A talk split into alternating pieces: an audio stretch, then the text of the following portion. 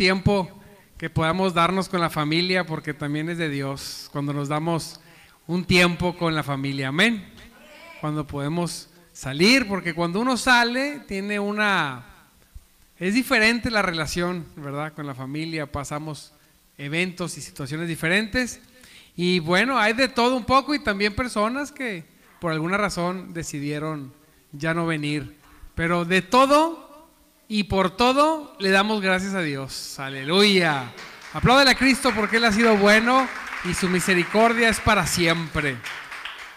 Y mire, la palabra de hoy, amado hermano, me trae desde hace días, ya tiene días esta palabra que ha estado haciendo algo en mi corazón, porque debe saber que la palabra que compartimos, primeramente el Señor viene y viene y ¡pum! me la avienta a mí, a un servidor. Gloria a Dios. Después la podemos digerir, podemos vivirla, experimentarla y después de un tiempo buscamos transmitirla cuando Dios nos dice ya es el momento. Porque cuando nos reunimos, un grupo de personas, normalmente las situaciones que vivimos son similares, pero con escenarios diferentes. Vamos a decir que el escenario es diferente, los actores son diferentes, pero los problemas son casi los mismos. ¿Sí o sí?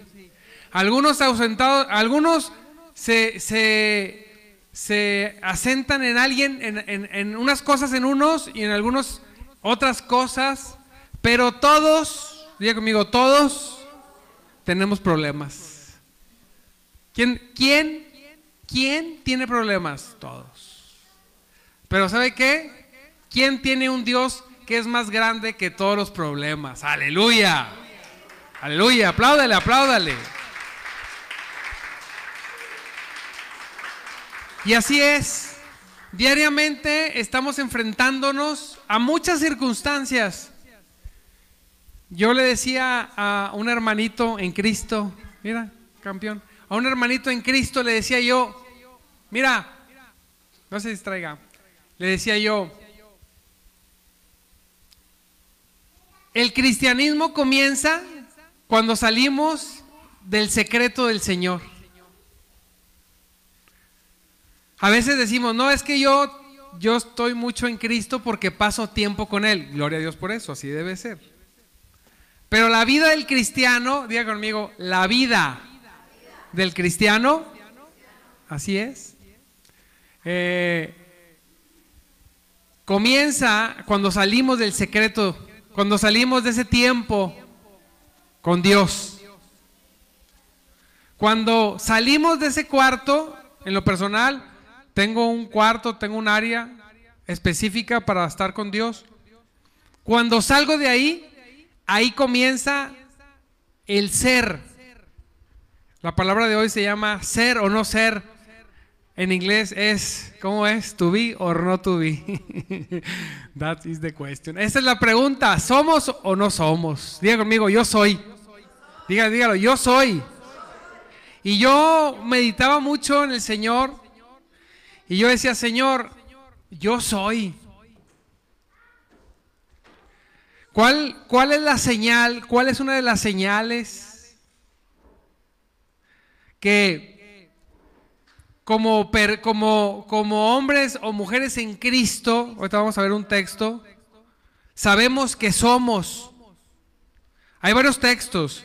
Hay un texto que dice que el Espíritu, diga conmigo, el Espíritu da testimonio a mi espíritu de que soy hijo de Dios. Así que diga conmigo, yo soy hijo de Dios. Dígalo, yo soy hijo de Dios. Somos hijos de Dios. Amén. Somos, somos hijos de Dios. Pero, ¿cuál es una de las evidencias de que, de que hemos nacido de nuevo? Dice Juan 3, 3, 6. Jesús les dijo, les dijo, les digo la verdad, a menos que nazcan de nuevo, no pueden ver el reino de Dios. Dice en el en el en el 5, Jesús les contestó, te digo la verdad, nadie puede entrar en el reino de Dios si no nace de agua y de espíritu. Estos versos hablan de, de alguien que para conocer a Dios, que para ver su reino, que para experimentar su poder, diga conmigo, hay que nacer de nuevo. Así es. Y yo decía, cuando estaba haciendo esto, en ese momento que pensé que escribí esto, dije, digan conmigo, yo ya nací de nuevo. Porque hago la predicación y cuando hago la predicación también la predico en el momento. Y estaba yo ahí sentadito solo y cuando leí esto dije, digan conmigo, yo ya nací de nuevo. Porque ¿Cuál es una de las, de, de las características que podemos experimentar de que hemos nacido de nuevo? ¿Cuál cree?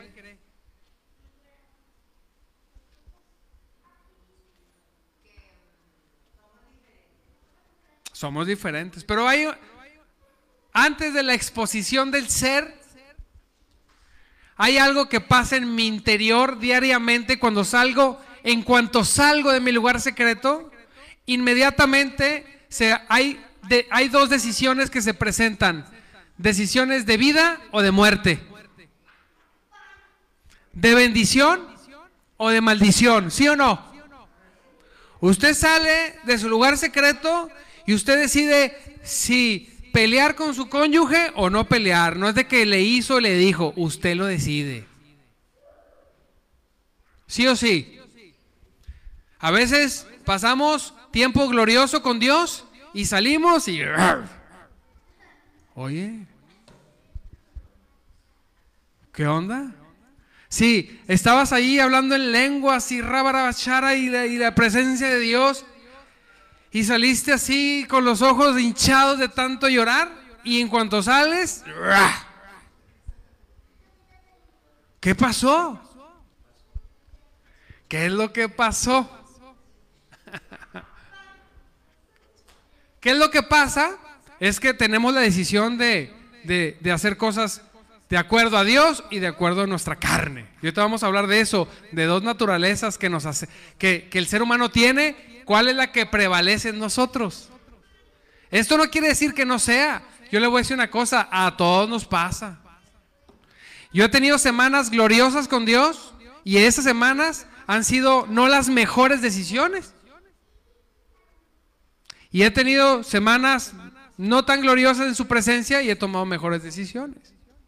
Pero lo que, lo que yo, yo decía, Señor, pero ¿qué es lo que testifica dentro de mí, aparte del Espíritu Santo, de que yo soy una nueva criatura? Es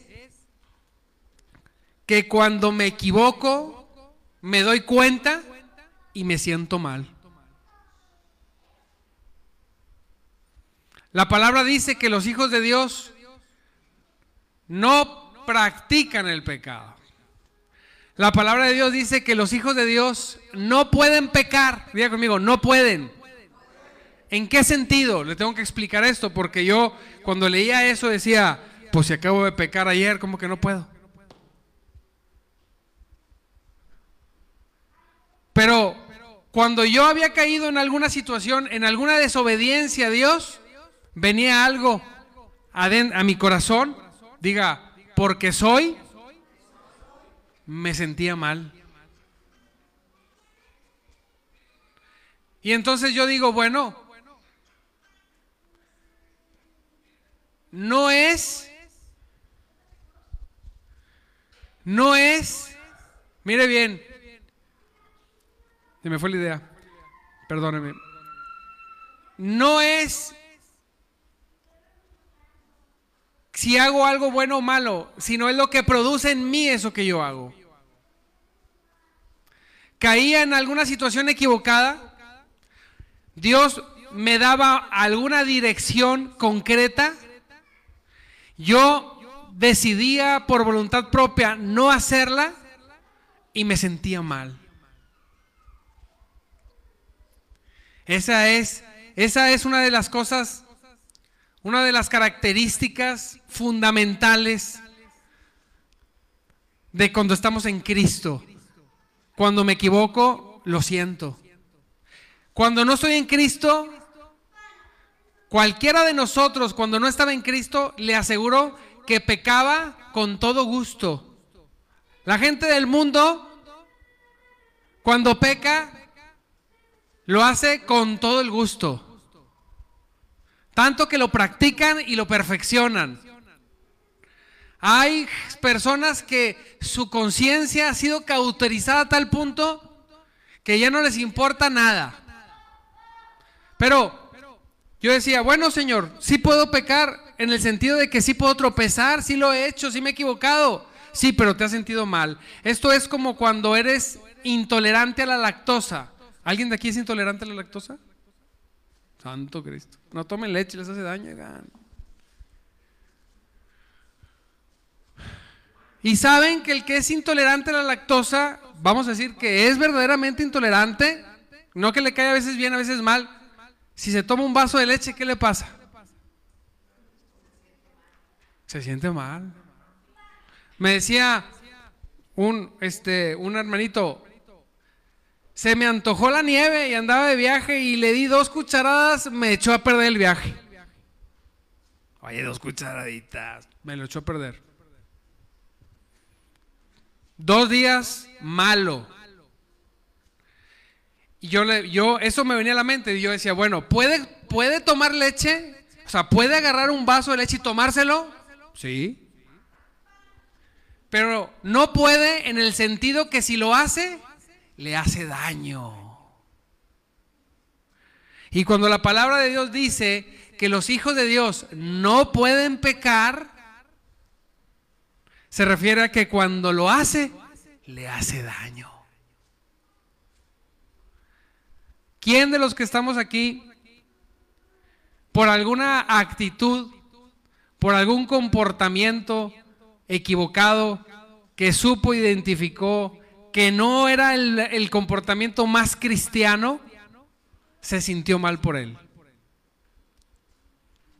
Un aplauso a Cristo por eso.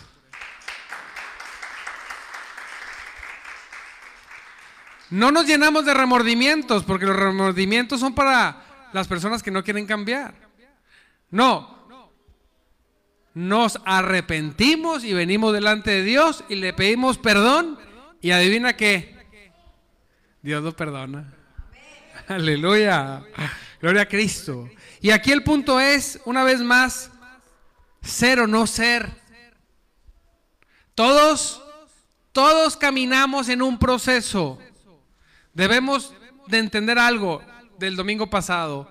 Cuando nosotros dejamos que la naturaleza divina, la naturaleza espiritual influencie en mi vida y sea la que domine, voy a caminar en obediencia y esa obediencia va a traer bendición. Diga conmigo, ¿sí o sí? ¿Sí? Gloria a Dios por eso. Pero no es el tema del día de hoy. El tema es ser o no ser. Yo me puse a ver, tengo dos perritos. Uno muy feito y uno muy bonito. Sí, uno es espantoso. Lo ves y de feo te cae gordo el pobre perrito. Pero pobre perrito. Quizá para su mamá era bonito. Mis hijas dicen que es bonito. Yo lo veo y digo, hijo de tlacuache, sin decir que los tlacuaches sean feos. Sí, son, Y tengo una perrita muy bonita, o será que a mí me gusta, pero los observé a los dos, a la fea y a la bonita, y me quedé viéndolos por separado y en bola, ¿verdad? Se pelean, entonces no los junto mucho, pero... Y me di cuenta de algo. Se comportan como perros. Quise decir, yo en mi pensamiento decía, ¿tendrá un comportamiento de pato? Quiero ver si mi perro tiene algún comportamiento que parezca de pato. Y no encontré ninguno. Parece loco, pero yo estaba analizándome a mí. Decimos, ¿verdad? Que si hace como pato, camina como pato, ¿qué es? Es pato. La naturaleza. Es lo que yo estaba observando a mis perros. Son perros. Tienen su corazoncito. Aunque científicamente no aman, nada se crea. Elena se enoja cuando le digo eso. Este, son perritos. Y hay que tratarlos bien y quererlos mucho. Amén. Y yo decía, bueno, es un perrito. Esa es su naturaleza. Y luego veía, venía la palabra y decía, todo, dice, les digo la verdad, a menos que nazcan de nuevo, no pueden ver el reino de Dios. La palabra nos enseña que tú, diga, diga conmigo, yo, sí, que tú fuiste llevado de muerte a vida de vivir solamente en una naturaleza pecaminosa en la carne a una naturaleza espiritual que procede de Cristo, de su espíritu. ¿Sí? Dos naturalezas en ti y en mí. Dice Efesios 4, 22, desháganse de su vieja naturaleza pecaminosa. Diga conmigo, deshágase. Así es. Y dice en el, en el 24, pónganse la nueva naturaleza creada para ser a la semejanza de quién? De Dios. Dos naturalezas que hay. Y estas dos pelean todo el tiempo. Cualquiera que diga que la naturaleza de la carne pecaminosa y la naturaleza espiritual que procede del Espíritu, que, que ha sido implantada en nosotros cuando fuimos transferidos de las tinieblas a la luz, vino Dios y transfirió su naturaleza en nosotros, pero aún así la carne, seguimos en la carne. Siempre hay una terrible lucha. Siempre. ¿Cómo podemos nosotros hacer que la naturaleza del Espíritu sea, sea la que regularmente tenga victoria contra la naturaleza de la carne?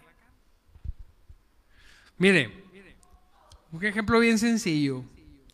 Esta semana usted puede decidir si se mete con el Señor una o dos horas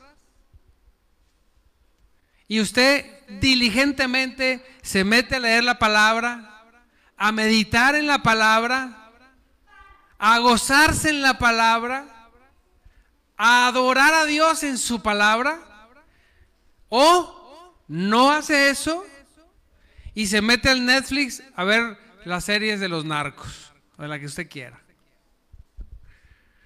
¿Qué naturaleza va a estar usted nutriendo más? Es la que va a prevalecer en esa semana.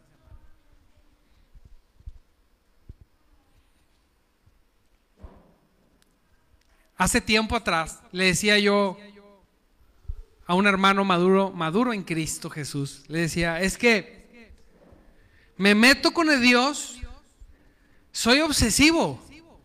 Aquí está mi esposa. Soy obsesivo.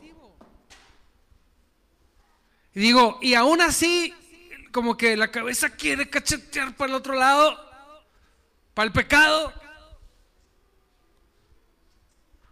¿Cómo? ¿Qué necesito? Y me dijo lo que yo siempre le digo, pues métete más con Dios. dice Colosenses 3.3, creo que Colosenses 3.3 dice que estamos escondidos en Cristo Jesús.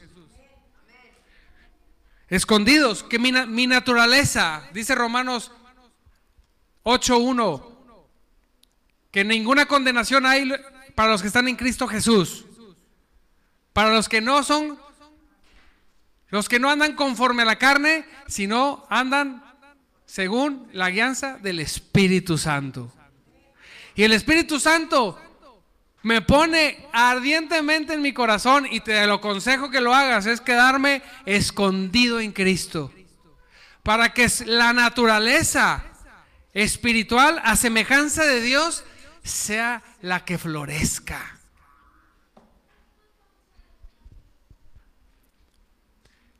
¿Quién ha sentido el gozo de hacer lo correcto?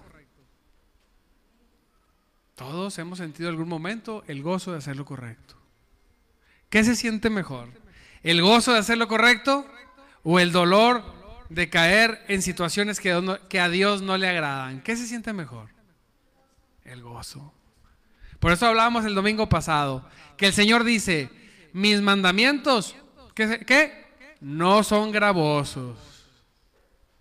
Diga conmigo, los mandamientos de Dios no son gravosos, no son difíciles. Difícil es no andar en los mandamientos de Dios. Si se pone a analizar, todos los, todas las semanas es un laboratorio para mí. Cuando me, me esfuerzo por estar haciendo lo correcto, en la gracia, cuando busco a Dios y le clamo de todo corazón que siga obrando en mi vida porque quiero seguir caminando en sus designios, en su palabra, en su verdad. Y salgo y como si el mundo conspirara y pusiera a ver la manera de que me, quiere sacar de ahí. ¿A alguien le pasa nada más a mí? digo, santo Dios, no me vas a ganar. La naturaleza gobernadora. ¿Cuál naturaleza gobierna en usted? Dice Gálatas 5:17. Mire cómo dice. La naturaleza pecaminosa desea hacer el mal. ¿Qué desea? Cochina naturaleza pecaminosa. Te reprendo en el nombre de Jesús. Porque mire, usted puede reprender al diablo, principados y potestades, y ellos alejarse de usted. Pero ¿cómo se aleja de la carne? La carne es el, enemigo del hombre más perseverante. ¿Verdad? Y escuchamos en jóvenes, discúlpenme los jóvenes, pero, pero a veces escucho decir, es que así soy yo. Pues fíjate que no, así no eres, porque el Señor dice que fuimos creados a su imagen y su semejanza. El Señor dice que fuimos creados para buenas obras, aquellas que Él preparó para que nosotros anduviéramos en ellas. Amén. Esa es la naturaleza que tiene que dominar. Dice Gálatas, la naturaleza pecaminosa desea ser el mal, que es precisamente lo contrario de lo que quiere el Espíritu y el Espíritu nos da deseos que se oponen a lo que desea la naturaleza pecaminosa. Y ahí es cuando alguien me dice, no, es que, pastor, sí es voluntad de Dios. ¿Por qué? Porque es lo que yo quería. Ah, sí, entonces no es voluntad de Dios. ¿Por qué dice eso? Porque la carne nunca está de acuerdo con la voluntad de Dios. Diga conmigo, nunca. Nunca. Al ser más elevado en Cristo, siempre la carne va a querer hacer otra cosa que el espíritu. Si no, pues no fuera, no fuera, pues no hubiera una disputa entre las dos naturalezas. Constantemente. Es que es para allá, pastor. ¿Por qué? Porque así porque es que me gusta, es que yo quiero, es que le oré que fuera así. Eh, aguas. Porque aquí dice que el Espíritu nos dice, y el Espíritu nos da deseos que se oponen a lo que desea la naturaleza pecaminosa. Siento, ¿quién ha sentido el deseo en su corazón de hablarle a una persona X de Cristo, pero la carne lo detuvo? A mí. He ido en mi coche y así en el coche voltear a ver la parada del camión y decirme, y decirme el Señor, detente y háblale de mí. Y yo, ay, no, es que a lo mejor es que esto y lo otro, y no voy a hacerlo. En el pasado me tocó, me tocó eso. Ahora, cuando me dice, me paro y voy y, me ha tocado de todo. De que me ven así con cara de que, ¿qué onda con este loco? A que la gente reciba. Estoy a un extremo para poder comprender. ¿Cuántos de nosotros no quisiéramos hablarle a alguien de Cristo, pero no lo hacemos porque la carne nos dice, no. Así, ¿cuántos de nosotros verdaderamente hemos sentido el deseo de despertarnos y buscar a Dios y meternos con Él durante unas dos o tres horas, pero no lo hemos hecho?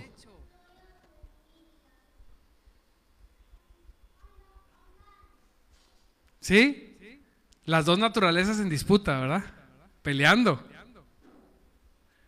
Pero ¿quién de los que estamos aquí también ha sentido esos deseos y se ha forzado a decir, hoy, no sé, no sé mañana, pero hoy Cristo va a ganar?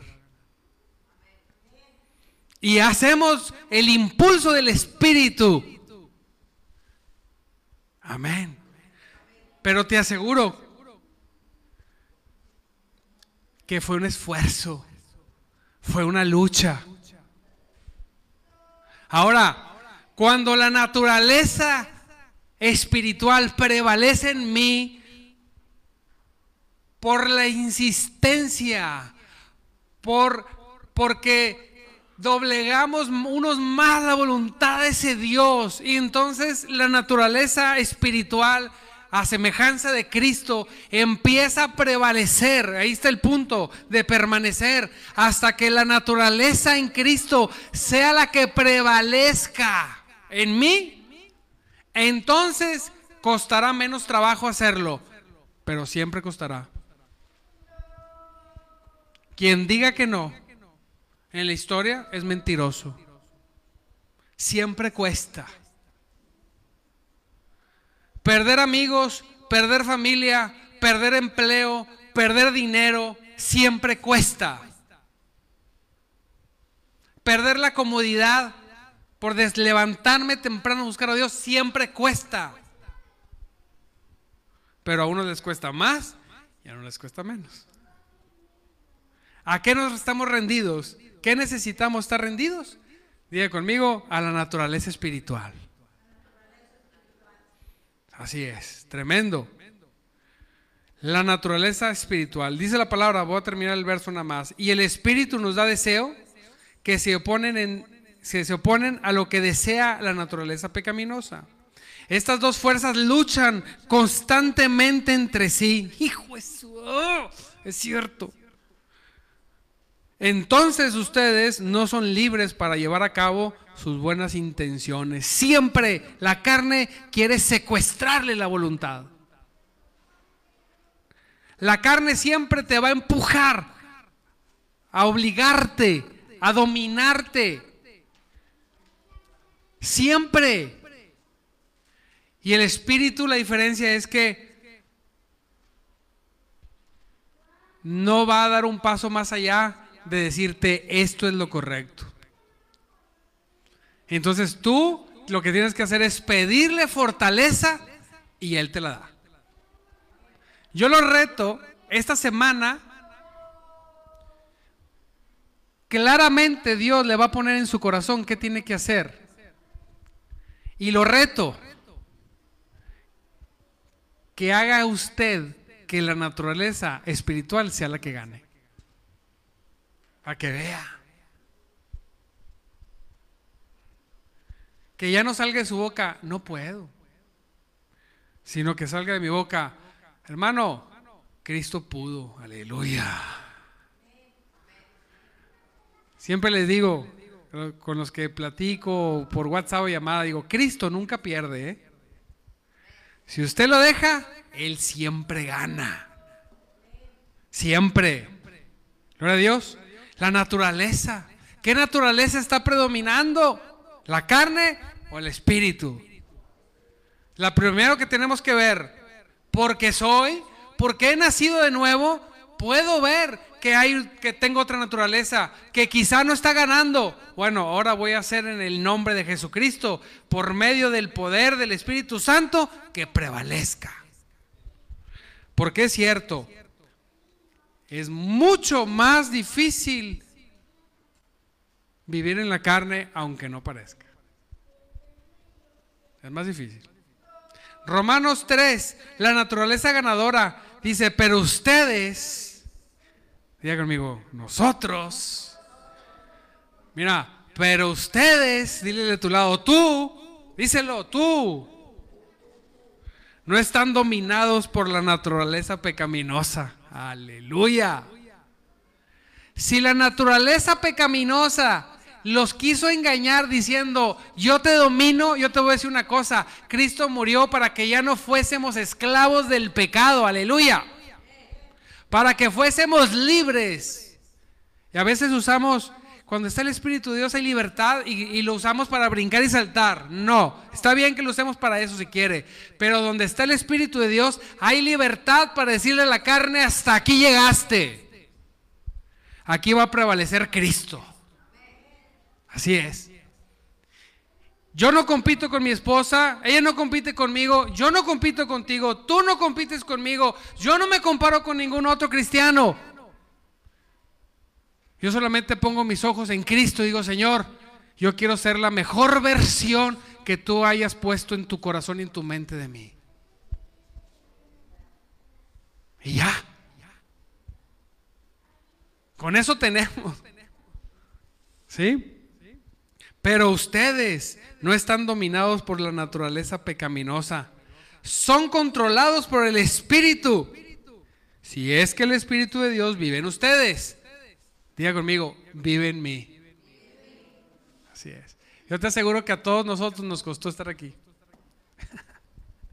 Pero ganó el Espíritu Santo. Dice, y Cristo vive en ustedes.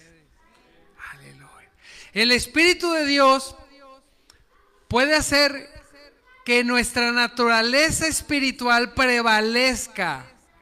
Y algo que hace el Espíritu de Dios en nuestros corazones para que prevalezca es que nosotros comencemos a amar a Cristo más de lo que lo amaba. Por eso dice la palabra, el que me ama, ¿qué? Me obedece. ¿Qué hace entonces el Espíritu de Dios en nuestra naturaleza espiritual? Que amemos más a Cristo. ¿Para qué?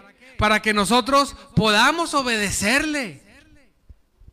Y podamos decirnos entre nosotros, hermana, obedecer a Dios no es gravoso. ¿Cómo? Para los que aman a Dios. Para quienes a través del ejercicio de la práctica y la lucha, han logrado que el Espíritu de Dios les dé la victoria en esa área. Y entonces, con todo el gusto del mundo, hacer lo que sabemos que tenemos que hacer. Nada más.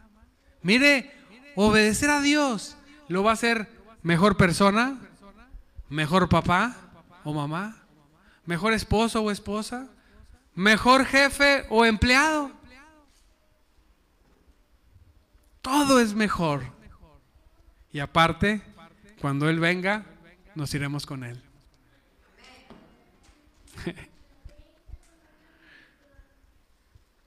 Cuatro y última. Una vida en victoria.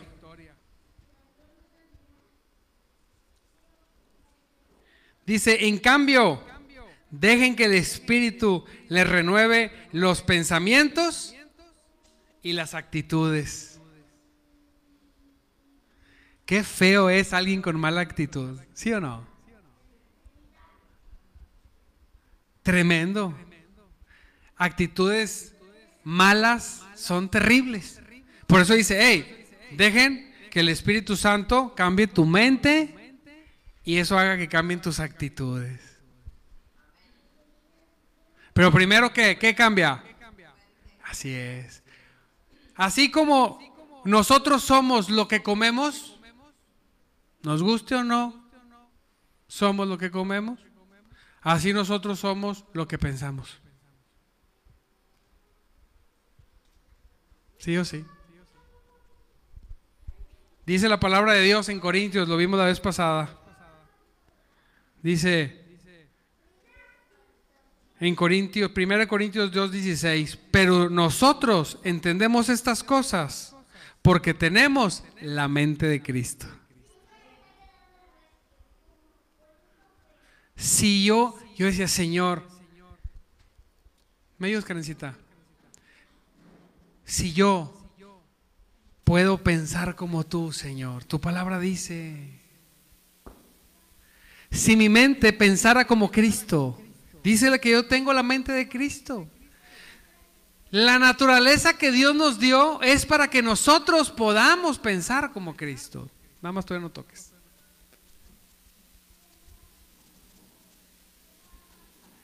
Y si yo pienso y llego a pensar como Cristo, entonces voy a tener una vida en victoria. Porque Cristo vive en victoria. Así es. Diga conmigo, amén. Él vive en victoria, Él nunca pierde. Dice Gálatas 5 del 16 al 17. Por eso les digo, dejen que el Espíritu Santo los guíe en la vida.